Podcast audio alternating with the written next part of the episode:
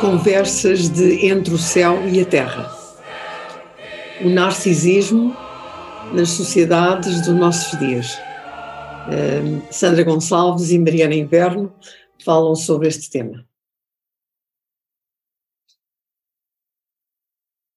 Ora, hoje uh, eu e a Sandra vamos conversar sobre narcisismo, uh, que é uma palavra que entrou no léxico corrente dos nossos dias, eh, mas a sua origem remonta à Grécia Antiga.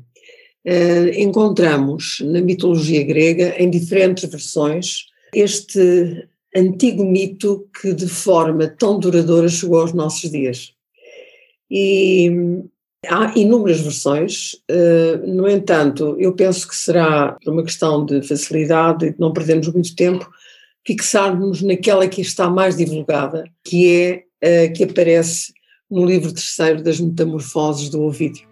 Esta história centra-se no episódio uh, barra relacionamento entre Eco e Narciso.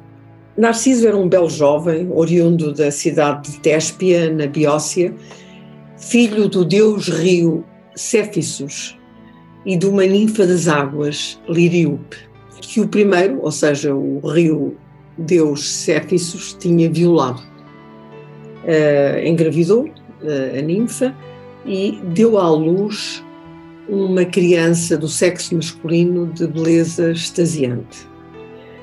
A ninfa, claro, agradada com a beleza do seu filho, mas algo preocupada em relação ao seu futuro, uh, decidiu consultar um, um vidente cego chamado Tiresias, porque queria conhecer o destino da criança. O vidente profetizou que Narciso só teria uma vida longa se não se conhecesse a si mesmo. O que provavelmente significaria que o jovem não deveria concentrar-se na sua admirável imagem física e, eh, e concentrar-se e, e nutrir, acima de tudo, a humildade indispensável uh, aos seres encarnados na Terra, caracterizados por tanto desconhecimento dos verdadeiros valores.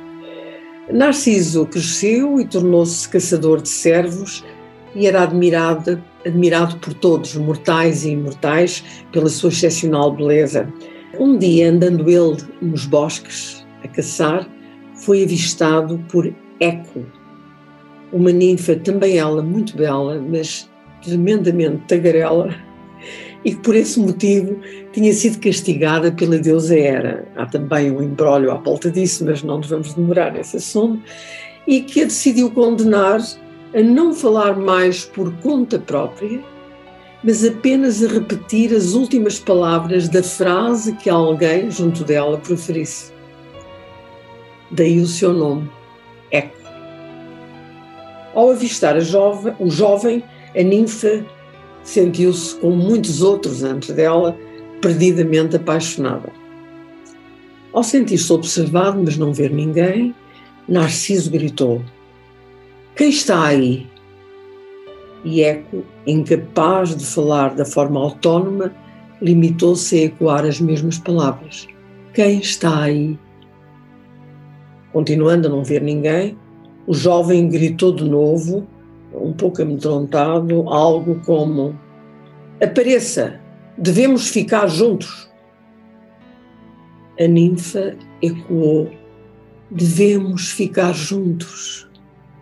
Tendo interpretado esta frase, ou seja, o seu eco, como a retribuição do amor, do seu amor por Narciso correu para ele, de braços abertos, disposta a entregar-se, mas o arrogante jovem rejeitou-a, exclamando: Afasta-te, que eu morra antes que tu desfrutes do meu corpo. E tudo o que a pobre Eco conseguiu dizer foi: Desfrutes do meu corpo. Sentindo-se muito humilhada, fugiu para as montanhas. Eco parece ter sido uma entre os muitos amantes rejeitados por Narciso, que se tinha eh, desenvolvido e tornado um jovem extremamente arrogante, porque uh, autopercepcionava-se como qualquer coisa de extraordinário e diferente dos outros pela admiração que causava.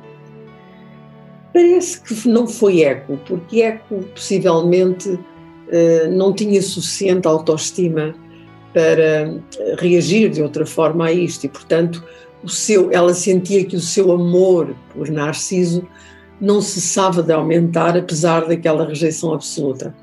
Mas que foi a Manias um, um jovem do sexo masculino, muito frágil e delicado, que estava perdidamente uh, apaixonado por Narciso e que não foi, claro, correspondido e se tornou rejeitado como os outros todos, quem, num sofrimento brutal, invocou a vingança dos deuses.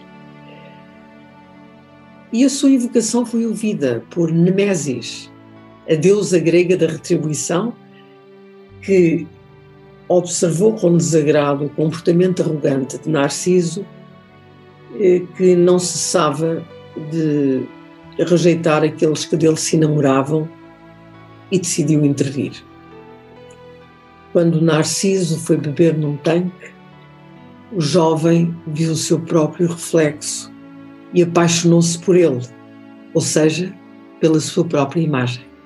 Contudo, o objeto do seu amor, apenas um reflexo, era-lhe inacessível, tal como acontecera a tantos pretendentes seus anteriormente.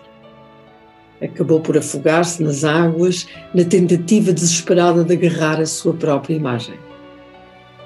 Da última vez que a olhou, Narciso exclamou: Oh, homem maravilhoso, adeus e Eco repetiu: Adeus.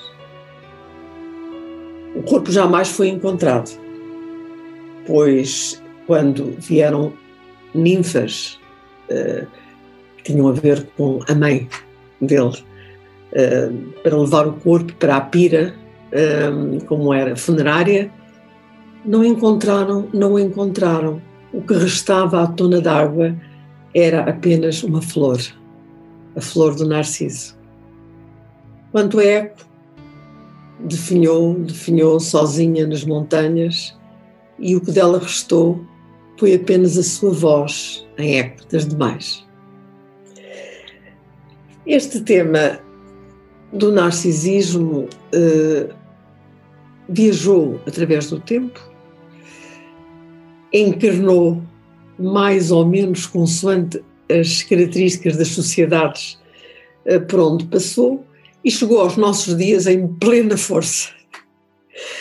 Podemos dizer que vivemos mais do que nunca numa sociedade eh, narcisista, onde as pessoas estão muito autocentradas, viradas para os seus interesses e num culto, principalmente no Ocidente, num culto continuado da sua imagem, do reflexo que isso tem nos outros e mais, uh, e aqui depois tu poderás explicar com certeza quando fores uh, a seguir, quando falares dos traços do, dos narcisistas, mais indo buscar ao outro tudo quanto podem para alimentar essa imagem. As sociedades em que nós vivemos não são sociedades empáticas, não são sociedades de dádiva, de partilha, de alegria de viver, uh, não há um verdadeiro sentido de grupo. Até mesmo uh, tem-se a impressão que a própria solidariedade social é, é uma espécie de marketing. Não, não brota do coração com naturalidade, com espontaneidade. Uh, e por isso este é um tema que eu considero fundamental para reflexão e agora, neste momento, para o nosso debate. Sem mais conversas, apenas lembrando que este tema do narcisismo foi finalmente conceptualizado já no princípio do século XX por Freud, seu famoso livro On Narcissism, mas uh, quero passar-te a palavra, Sandra, para que possas elucidar os nossos amigos sobre os traços fundamentais do narcisista. Ok, pronto. De facto, os mitos eh, têm lá tudo, não é? Tu começaste já aqui a trazer uma série de, de dimensões que são, que são muito fundamentais. Quando nós falamos hoje em dia de narcisismo, vamos referir-nos eh, ao, ao, nosso manual, ao nosso inventário de, de, de, doenças ou de perturbações mentais, que é o DSM, que é o livro de referência, que creio que vamos no 5 ou no 6, e, e, aqui há uma distinção muito importante a fazermos desde logo, que é o narcisismo enquanto traço de personalidade, que é alguma coisa que nós todos temos, ou quando nós estamos a falar de uma perturbação narcísica da personalidade, que é uma coisa a outra escala. Portanto, enquanto traço, nós temos um contínuo e todos nós participamos ou nos situamos nesse contínuo de, algum, de alguma maneira. Ninguém tem zero e ninguém tem cem. Eh, movimentamos-nos nessa, nessa escala. Uh, desculpa interromper, não achas, uh, Sandra, que ter, uh, estou completamente de acordo contigo, evidentemente todos temos uh, alguns traços narcísicos, não é? Pelo menos, e mais ou menos conforme as épocas da vida. Hum, eu penso que, que, o que é problemático é quando esses traços narcísicos, eh, num grau mínimo, que servem de sustento, de alguma maneira, enfim, até à autoestima e à nossa, o aguentar das dificuldades da vida na densidade, quando passam uma determinada linha, não é? E começam a manifestar-se como abuso do outro, uhum. não é verdade? Uhum. Bom, desculpa, gostava só de ter dito isso, não é? Sim, mas é, mas é mesmo isso, mas é mesmo isso que tu estás a dizer, ou seja, a, a um, a um nível razoável, isto confunde-se um bocado com a autoestima, porque tem a ver com a apreciação positiva do próprio, embora depois seja de duvidar que o narcisista, ele mesmo, tenha uma autoestima, isso já é outro, outro assunto, uma é autoestima saudável, não é? Porque aí depois já estamos a, a, a distinguir que uma verdadeira autoestima não se alimenta dos outros, num certo sentido, a, não requer a inferioridade, a inferioridade do outro, não explora o outro enquanto que o narcisismo vai fazer isso. Mas, mas pronto, vamos aceitar que a um primeiro nível existe uma apreciação positiva de si. Isto é importante, é saudável. Uma pitadinha, uma pitadinha de sal, não é? Uma pitadinha já está. Fundamental, fundamental, fundamental, não é? Fundamental.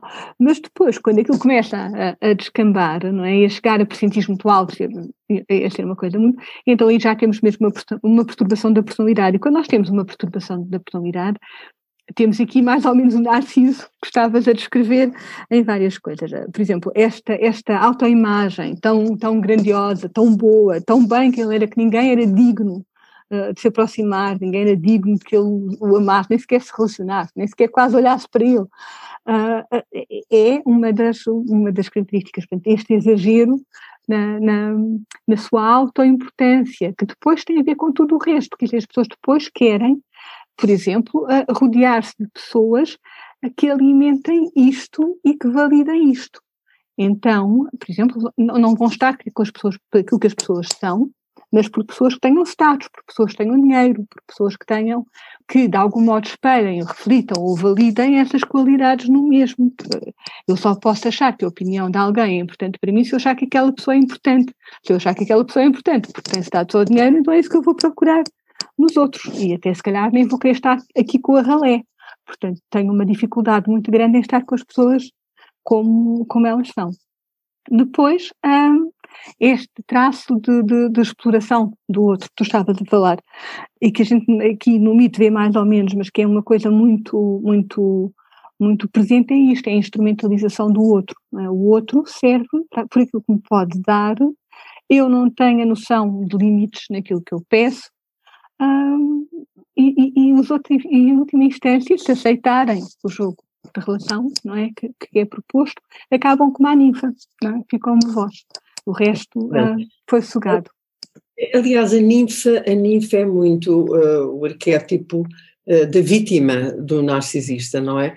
Porque, na realidade, o importante, penso, é nós estabelecermos como se deve conviver ou resistir a um narcisista. E é isto que a maior, é esse o aspecto em que a maioria de nós falha, porque uh, o narcisista é normalmente um ser inteligente. É um ser inteligente, é um ser manipulador, não é verdade? Tem um caráter manipulatório no seu comportamento e é normalmente uma pessoa inicialmente muito agradável.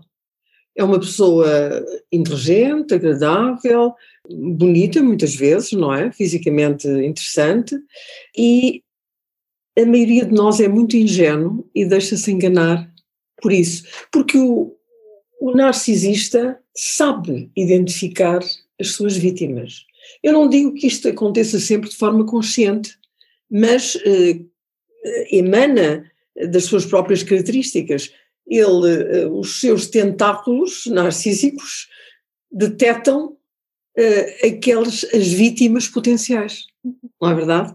E, e depois alimentam-se exatamente, uh, vão buscar o seu suprimento uh, a esses indivíduos que ficam escravizados de alguma forma ao narcisista, porque o narcisista acha que é um, ele não procura parceiros na vida, ele acha que é um privilégio estar junto dele. E só isso é o pagamento, não é? É o pagamento. O estar junto dele é um privilégio incrível. Há uma grande falta de empatia com os outros, não é? Sofrimento ou alegria, não é? Sofrimento é. ou alegria. pois, porque o jogo relacional também passa por aí, não é? E, e, e estas relações do narcisista com os outros passam por, alternam entre a idealização do outro e a uhum. desvalorização do outro. E é muito difícil para todos, para todos nós não ficarmos neste jogo, porque isto é assim uma coisa. Ah, pois. Uh, Sim, quando o jogo começa, aliás, o narcisista uh, normalmente o que faz é adular o outro. É muito bajulador, é muito encantador, diz-lhe as coisas que toda a gente gosta de ouvir, não é? E, portanto, está preparando o terreno para o apanhar. É nitidamente isto, é uma armadilha muito, muito comum Uh, mas, e então, nos casos amorosos, uh, acontece imensamente, mas também nos outros, em amizade, de pais para filhos, por exemplo, que é um campo muito difícil de falar, mas é verdade, não é? Uh, há pais narcisistas que realmente, muitos aliás, que o que querem é ver refletidos nos filhos, projetados nos filhos, os seus próprios sonhos, as suas ambições e o amor como que depende, eh, a empatia com o filho, depende muito do filho ser capaz ou não de corresponder aos anseios dos pais, não é? Eh, e de maneira que, assim, há muitos pais que me linchariam se ouvissem isto, mas é a verdade, é a verdade, e não podemos fugir à mesma, temos de ter a coragem de enfrentar. Depois também uma coisa que me, me, sempre me chocou bastante é que o narcisista é muito invejoso. Ele não, ele nunca se alegra com o sucesso do outro, porque o outro, na sua mente, na sua autoperceção completamente ilusória, nenhum outro tem direito ao sucesso, apenas ele. E essa inveja camuflada pela sua própria inteligência, não é? É tremenda. Talvez coubesse aqui, uh, fosse interessante falar eh, no étimo da palavra narciso. Narciso vem de narque, eh, grego, que significa torpor, adormecer a si mesmo, não é? Portanto, eh, isso dá-nos um pouco a ideia do efeito que o narcisista tem sobre os outros e sobre si mesmo, porque no fundo ele está adormecido para o que é, ele tem como que um self completamente patológico que o guia será talvez o self principal dele. Eu não, eu não quero dizer que o narcisista não tenha outros self e não tenha uma essência espiritual eh, de grande valor, mas como está tomado eh, por esse self eh, central, principal, etc., portanto utiliza-o na manipulação do ambiente à sua volta. Tu estás a dizer dos direitos, de se achar com direito a, não é? Tem mais direito às coisas que os outros tem mais direito ao sucesso, à felicidade, claro. Eh, não é? E, portanto, inveja aos outros, achando que é invejado. Exatamente, sente-se merecedor de tudo, de tudo. tudo de tudo, de tudo, não é? E isto depois uh, cria também relações uh, com muito pouca, com muito pouco, com muito pouca reciprocidade, porque a pessoa é. tem direito a tudo, portanto tudo lhe é devido a si, e portanto não se dá nada. E os outros à sua volta vão perdendo coisas, vão perdendo identidade, porque orbitam Exato. à volta, vão perdendo Isso é muito importante, porque... acabaste de dizer, o perder da identidade das vítimas é, é tremendo, tremendo. Eu não estou a tirar responsabilidade às vítimas, não, porque uhum. vítima e algoz eh, são a mesma coisa, são duas faces da mesma coisa, não é? Portanto, a vítima tem tanta responsabilidade como o outro, não é? Mas é, mas é um espelho falso, porque já viste, numa relação há um elemento de risco, não é? Há um elemento de entrega e quando as pessoas se entregam, há o pressuposto, pelo menos entre pessoas minimamente saudáveis, de que isso um, é, é, é, é, recíproco. E quando isso não acontece, falha ali qualquer coisa, um é espelho do outro, mas o outro não é espelho do primeiro, só fica um. E quando só fica um. É, é verdade. Mas depois é uma monocultura, não é, não é uma relação, é uma monocultura. Uma das razões porque o narcisista é tão é tão bem sucedido inicialmente, é porque ele é um mimetizador excelso dos comportamentos aprovados socialmente, não é? Como eu já disse, normalmente é uma pessoa inteligente, eh, bem falante, ehm, culta, educada, eh, boa aparência, muito cuidado, não é? E, e tudo isto são coisas que, não sendo más em si mesmas, estão hipervalorizadas, porque o ser humano hoje em dia não se preocupa em ver para além disso, não é? Não se preocupa. E, portanto, ele, digamos que é um, um mimetizador extraordinário, um grande ator, não é? No fundo. E, e, o que eu pergunto, e o que muita gente pergunta é assim, mas como é que nós chegamos a uma sociedade como a de hoje em dia, Porquê é que há tanta gente narcisista? Basta, por exemplo, ver as redes sociais uh, e ver o que por ali fervilha. As pessoas passam a vida a pôr selfies, eu a casar-me, eu a descasar-me, eu a dar à luz, eu a ter um menino, eu a celebrar o aniversário, etc, etc, etc. De cima, de baixo, de lado, de todas as maneiras e também preocupação, as preocupações fundamentais do ser humano do mundo ocidental, hoje em dia, e o mal do mundo ocidental, infelizmente, tem, tem sido passado para o resto do mundo uh, com a globalização, mas uh, do mundo ocidental em que o ser humano vale por aquilo que consegue materialmente falando. Tu uh, apareceu a, cel, a célebre frase qual é o valor dele, how much is he worth, how much is she worth, não é? E este worth não é de qualidade intrínseca essencial, é quanto dinheiro, quanto valor material é que esta pessoa tem, 7 bilhões, 3 milhões, uh, zero à esquerda, como é que é, não é? e portanto, há, como é que, eh, como é que isto aconteceu? Uh, e eu acho que não há um consenso ainda entre especialistas e, e os próprios interessados sobre a origem deste grande transtorno social na nossa época. Aqui há uns anos atrás eu lembro que havia os advogados de uma nova era, uma nova idade média. Uma idade média com a sua austeridade viesse acabar com todas estas vaidades e egos distorcidos. Enfim, eu não iria por aí, mas, mas uh, penso, e aí tu poderás talvez uh, elucidar os nossos amigos melhor que eu, mas penso que o narcisismo no ser individual radica nas feridas narcísicas, não é? Que normalmente aparecem na primeira infância, não é? Na, na, e do, no relacionamento que as, as pessoas, as crianças têm com os seus pais, o ambiente familiar e as vivências que ocorrem então e que deixam uma marca, marcas muito grandes, fazem uh, o ser, à medida que cresce, virar-se mais e mais para o seu centro, ou seja, ego, como forma de defesa, mas tu é que podes explicar isso bem. Olha, quando, de facto, quando nós vamos à procura de etiologia, vamos ver isso que estás a dizer.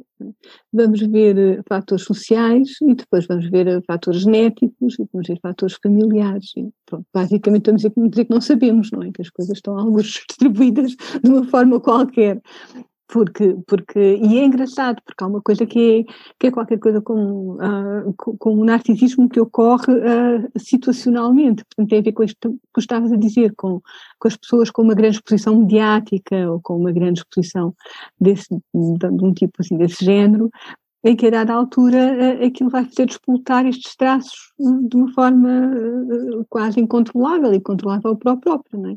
Muita adulação, muito, muito recurso, muita, isso muita já, gente à volta. Isso já na idade adulta, não é? Já mas, na idade adulta. Eu, mas... na infância, por exemplo, eu conheço vários casos de crianças extremamente dotadas, e hoje em dia há bastantes sobredotados, não é? Que são, eh, essa inteligência e capacidade é sobrevalorizada uh, pelos pais, pelos educadores de toda a ordem, mesmo professores, etc. São-lhes dados prémios, eles são considerados acima dos outros, uh, e isso pronto, que os estimula no seu, na persecução uh, do desenvolvimento intelectual, no entanto, acho que tem um impacto muito negativo no desenvolvimento emocional, não é? Uhum. Porque uh, a criança uh, começa a, a, formar de si uma imagem de diferença, de, de superioridade em relação ao outro. E, portanto, as tais qualidades de empatia, de afeto pelos outros, de, de sermos parte todos de, um, de, uma mesma experiência aqui na Terra, começam a desaparecer, não é? Eh, são uma espécie de semideuses, pequenos deuses, não é? E, e, isso faz, faz pena porque é um grande desperdício. Cria anormalidades estruturais no cérebro, não é? Eh, e não é verdade, Sandra? E, e sem que nos demos conta, estamos já a instrumentalizar a criança. É? Pensamos que estamos a fazer-lhe bem, pensamos que estamos a valorizá-la, não estamos, estamos a instrumentalizá-la porque, porque ela está a servir a nossa própria vaidade e, portanto, esta questão familiar do, narcis, do narcisismo não é nada linear. Muitas vezes no contexto já existe um narcisismo parental e aquela criança não tem muito espaço para ser, para ser ela mesma. Aquela criança existe enquanto confirma os pais. É, e geralmente é o que tu estás a dizer, não os confirma enquanto pessoa inteira, confirma-os numa determinada área, confirma-os porque é muito inteligente ou por qualquer coisa, mas não porque uh, é aquela pessoa única de facto, mas aquela pessoa inteira. Porque quando chega o momento das fragilidades que todos temos dentro de nós se revelarem, essas crianças muitas vezes não encontram o eco do amor e do apoio que precisam de sentir nos pais, não é? Ou num deles, não é? Não pode haver um que corresponda e outro não, uh, mas é, um, é uma desgraça, porque isso é realmente muito, muito problemático, não é? Muito problemático. Eu nunca tenho grandes problemas em, em partilhar a minha experiência pessoal e gostava aqui também em memória da minha amada mãe, que já não está cá, queria falar do meu caso pessoal. Eu era, uh, fui sempre uma criança viva, muito curiosa, interessada em tudo e mais alguma coisa e muito, um, com muito espírito de, de, liderança. Pronto, e tinha a gracinha física que têm todas as crianças quando são pequenas, não é? Portanto, uh, desde muito cedo que atraía muitos comentários ou causava muitos comentários por parte de familiares e amigos uh, ou pessoas ocasionais que elogiavam, na minha presença, uh, à minha mãe, a minha pessoa. E uh, eu, desde muito em pequena, estranhava extremamente isto, porque a minha mãe reagia sempre a descartar o que as pessoas estavam a dizer. E dizia: sim, sim, sim, sim, sim, sim, pois, pois, quando diziam, ai, tão bonita que é a sua filha, ou ai, que inteligente, ai, não sei o quê, então, e a minha mãe dizia, sim, sim, sim, sim, é engraçadinha, mas isso, uh, isso não interessa nada, o importante é que ela tem que estudar e aprender a ser uma mulher decente, uh, uma mulher às direitas, uma mulher independente. Ela punha muito a tónica na independência e na autonomia. E eu, uh, quando era mais novinha, criança ainda e adolescente muito jovem, ressentia-me imenso e pensava para mim, então as pessoas todas dizem tão, coisas tão bonitas de mim e a minha mãe nega sempre isto. Uh, pois cresci, como, como é, é, óbvio, e eh, cheguei à conclusão de que fiquei com uma dívida de gratidão importantíssima para com a minha mãe. A minha mãe me pediu porque na realidade eu atraía muitos, muitos, muitos uh, uh, comentários desta ordem, não é? As pessoas não têm tato e não sabem, e muitas vezes na presença dos meus irmãos, não é? O que, era, o que é muito contraproducente. E fiquei com uma dívida de gratidão, digo eu, porque a minha mãe permitiu assim que o meu ego fosse estando regulado no devido lugar e que eu desenvolvesse uma humildade, me orgulho de transportar em mim e de ser a minha maior defesa em relação ao mundo em que estou integrada. Porque se eu não tivesse esta humildade, seria uma tonta, uma palerma narcisista, uh, pelo menos com alguns transtornos dessa ordem, uh, porque estaria, tinha desde muito cedo ficado convencida da minha superioridade sobre o resto do mundo. Portanto, aproveito para partilhar essa, essa experiência minha, que penso que é de utilidade e que as coisas, e lembrar que as coisas não são, muitas vezes, o que parecem. E a tua mãe, se calhar, também te protegeu muito de ficares muito só, não é? Exatamente. Porque ficarias muito só se não desenvolvesse esta capacidade empática e, e, as pessoas que ficam narcísicas, não é? Que se desenvolvem desta maneira, ficam, acabam de ficar muito sós, mesmo que o mundo inteiro orbita à volta delas, não é? Nem que como narciso toda a gente se apaixone, nada será nunca suficiente. Eu acho que a minha mãe, a propósito disso, a minha mãe exagerou na medida para si própria, porque mais tarde na vida dizia-me: Filha, não pode ser assim. O mundo é terrível, as pessoas são falsas. Tu não podes ser como és. Abres demasiado os braços, és demasiado empática em relação ao sofrimento alheio. e portanto, olha, isto, lá está, é um exercício que nós temos que regular conforme vamos andando para a frente. Uh, depois eu penso que a grande questão que se põe é porque é que nós nos envolvemos com narcisistas, não é? E isto acho que tem a ver com, a baixa autoestima, claro, sempre muito, eh, a incapacidade de erguer limites. Quer dizer, eu acho que isto aplica-se a toda a gente. Uma regra fundamental é nós estabelecermos os nossos limites em relação aos outros. Uh, não são limites de separatividade ou de criar fossas ou nada disso são limites que permitem ao outro manter aquela distância indispensável de respeito pelo espaço que é próprio de cada um, pelas características e porque a pessoa que se respeita a si própria e que impõe os seus limites é automaticamente respeitada pelos outros. É verdade. Todas as situações em que nós uh, acabamos por sofrer muito, e falo por experiência própria, tem a ver exatamente porque não tivemos cuidado o erguer desses limites, não é? Uh, Demos-nos demasiadamente, abrimos, baixámos as guardas todas, baixámos as guardas todas. E, e é isso que não deve acontecer. Nós temos que, a nossa principal responsabilidade é em relação ao que somos, à nossa essência, às nossas necessidades, aquilo que a nossa alma nos diz, uh, etc. E, portanto, isso tem que ser respeitado sobre todas as coisas. E é isso que alimenta a autoestima, não é? Na medida em que nós consigamos corresponder ao que o ser nos pede. Não te parece, Sandra? E ainda me fazes pensar noutra coisa, é porque hum, é que esta autopreservação também tem a ver com aquilo que nós dizemos a nós mesmos. Esta eco não é, acabou a não ter voz própria ela repetia aquilo que o Narciso dizia. E, e, é um bocadinho isto, quando nós ficamos a assumir como nossas as opiniões dos outros, as necessidades dos outros, e nos apagamos aí. Uhum. Não, não, não, é, não é, creio que é, algo, que é isso da, da, falta das barreiras, mas também é um deixar passar. Há um lado nosso que permite que se instale como verdade é. nossa alguma coisa que não é verdade. Uma tolerância, uma tolerância excessiva uh, em relação uh, ao que o outro quer, às escolhas que o outro fez, pondo as, não, não, não pondo as nossas opções pessoais no mesmo nível, uhum. não é? é penso que é isso, não te uhum. parece?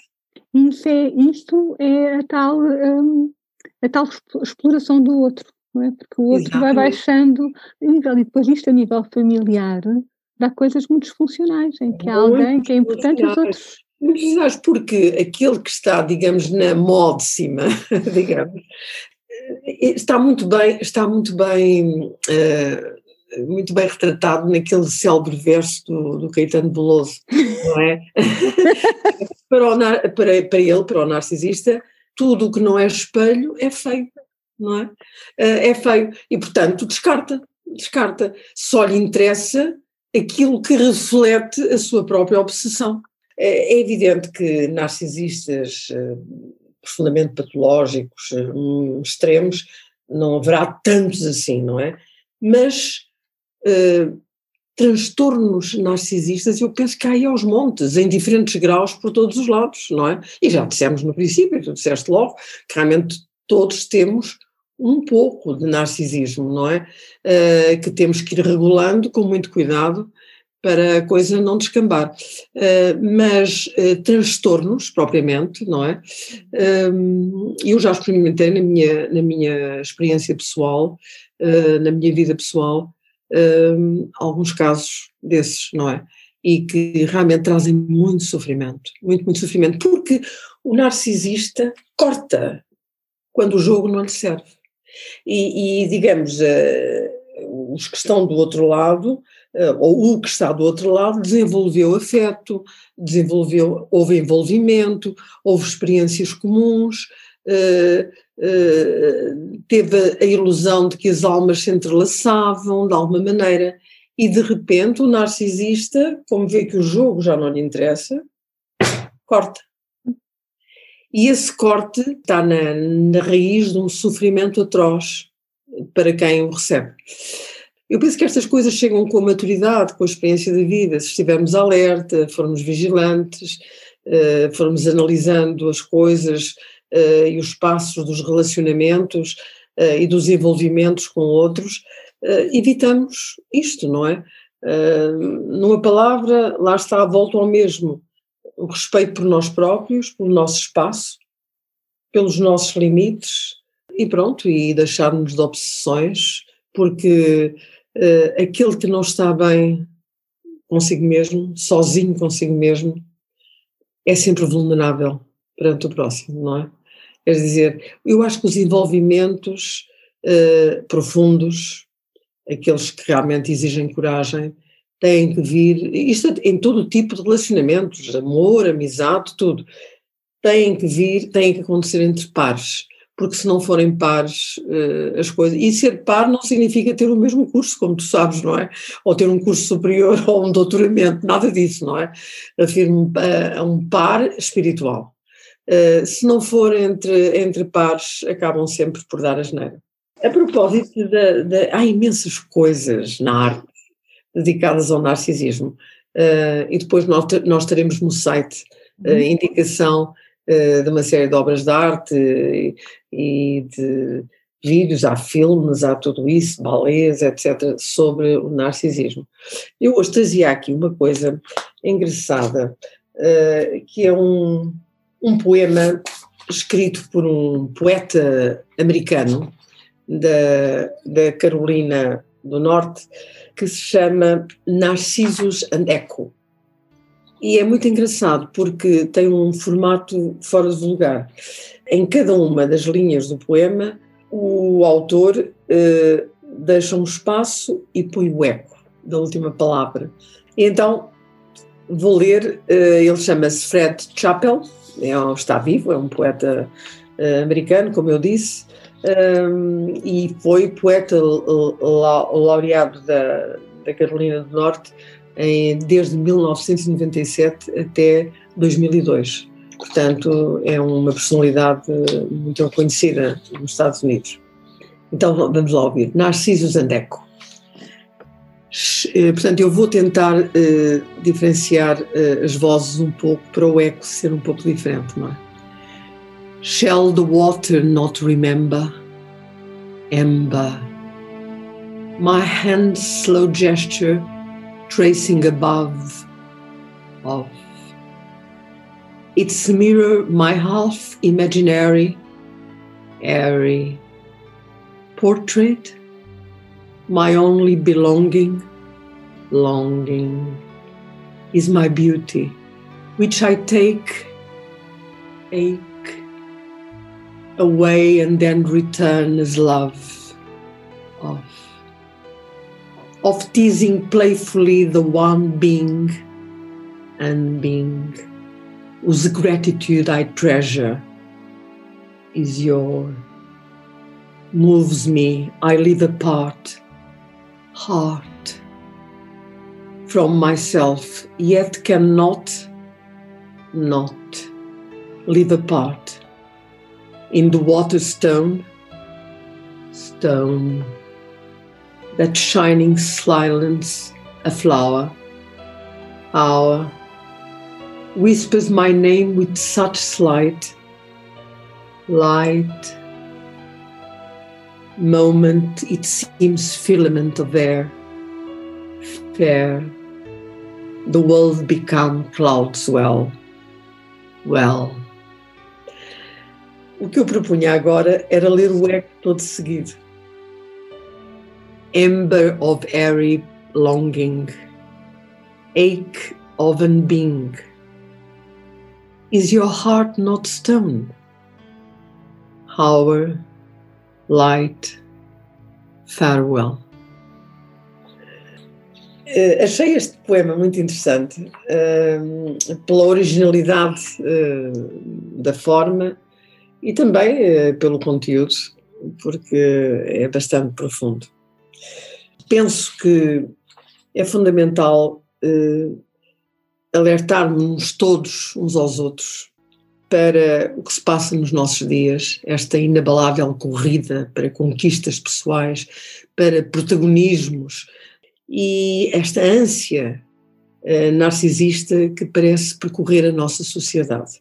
Nós, eu já sou suficientemente velha para me lembrar dos tempos em que as pessoas uh, viviam uma vida muito recatada, eram ali o núcleo familiar, tinham poucos amigos e me pareciam mais felizes do que hoje. Não tinham a consciência tão desperta para muitas coisas como nós temos hoje, mas encontravam mais facilmente felicidade em pequenas coisas que hoje estes seres em que nós nos estamos a tornar parecem não conseguir. Estão sempre insatisfeitos porque a matéria em si, principalmente aquela que não é espiritualizada, ou seja, que não surge do sonho, que não é depois acarinhada e preservada na sua integridade com amor, de certo modo ajudando a construir a sua alma uh, por nós, ela cansa num instante, não é? Cansa. Eu recuso-me a desfazer-me dos móveis que me têm acompanhado toda a vida, não é? Independentemente dos meios que tenha ou que não tenha, porque estes móveis assistiram a muitas coisas importantes na minha vida, acompanharam-me, foram, foram figuras, fixtures, uhum. uh, aqui no meio, no meio da, da, da minha vida. Uh, e isso para mim isso é bastante espiritualizar a matéria, não é? Não é a necessidade de a substituir, a pessoa torna-se rica uh, ou não, mas tem mais posses e tem que estar sempre a renovar e a seguir o último grito da moda, não é? Lembrei-me agora de uma história que há do, do Bocage, que é muito engraçada e uh, que aprendi com a minha mãe. Realmente, quando ela via muita hesitação eh, da nossa parte uh, em relação ao modelo que havíamos de escolher para um vestido novo, etc. Éramos três irmãs, somos três irmãs, uh, ela dizia assim: Olha, sabem o que é que eu vos aconselho? Façam como o Bocage, comprem uma peça de bom tecido e enrolem-no à volta do corpo à espera da última moda. Não sei se a história ah. é eficaz ou não, mas o facto é que eu achava uma graça imensa aquilo e decidia-me logo em relação ao, ao modelo. Uh, bom, mas, mas, de qualquer forma, uh, isto lembrou-me de um livro uh, sul-americano, Ser Feliz em Alasca, de um tal Rafael Santandreu, que exatamente falava nisto, que a família Uh, os pais não tinham propriamente amigos, uh, eram pessoas conhecidas, de vez em quando juntavam-se e tal, e que ele lembrava-se de como era, eram felizes, uhum. como se alegravam, não tinham perdido a capacidade de se maravilhar que o uhum. ser humano moderno, avançado, mais rico, nós deixámos de nos encantar, nos encantar com a vida, com as suas pequenas coisas. E por isso sofremos muito. Isso que tu me estás a dizer também faz-me pensar em várias coisas. Se nós temos um círculo social relativamente restrito, não podemos descartar as pessoas. Por isso aquilo que nós fazemos tem consequências. Ah, e portanto não podemos, não é, não é só assim, não, é? não podemos ser levianos porque isso vai nos cair em cima. Por é. outro lado, há outra visão social, quer dizer, não sei se agora as pessoas ah, que fazem determinado tipo de coisas, quer dizer, esse tipo de aproveitamento dos outros, por exemplo, não sei, não vejo que isto seja alvo de grande censura, mas se calhar quando eu era miúda era, havia crítica social das pessoas que faziam determinado tipo de coisas e não ficavam lá bem vistas, não tinham mais ganhos do que perdas e agora se calhar têm, têm ganhos e nós, nós todos permitimos que tenham. Não é? E, e o, que é que, o, que é que, o que é que isso faz? Mas também acho que há outra coisa aqui, quer dizer, o narcisismo aparece muitas vezes conjugado com outro tipo de perturbações, não só com perturbações, porque o próprio depois também sofre, né? com, com depressões, com, é muito sensível ao stress, a autoestima é muito sensível, é muito sensível ao stress, por exemplo. Acontece aqui uma série de coisas e acontece, por exemplo, combinado com psicopatia.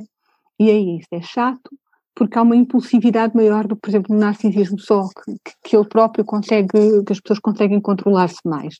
A impulsividade depois salta para a frente. E quando nós começamos a ter estas, hum, estas perturbações, começam, se calhar, um bocadinho a acontecer uh, aqui outras coisas e investigadores, eu falo sempre disto, que vão investigar, gente treinada, gente treinada, especialistas nisto, que vão, depois entre a, a, a, população prisional, existe muito este tipo de perturbação da personalidade, uh, são eles próprios, entre aspas, enganados. Portanto, eles saem de lá das entrevistas com os seus sujeitos de investigação, convencidos que foram com pessoas gentilíssimas.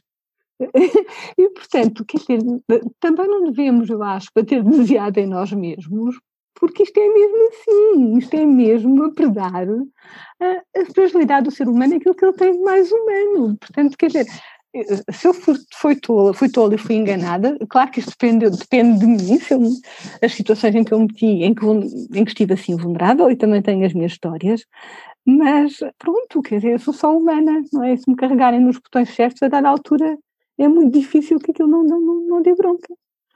Pois, é verdade, é verdade, não é? Quer dizer, no fundo, uh, estamos todos nesta barca precária uh, que é a encarnação, uh, com uma consciência velada, e este esforço de, por exemplo, debatermos a questão do narcisismo, inscreve-se na ideia de tentar compreender um pouco melhor uh, o que se passa à nossa volta, porque realmente a sociedade mudou, a sociedade está a mudar todos os dias. Não sei como será, será a seguir à pandemia atual, ou se a pandemia atual vai desaparecer mesmo, uh, ou se não se transforma numa outra coisa.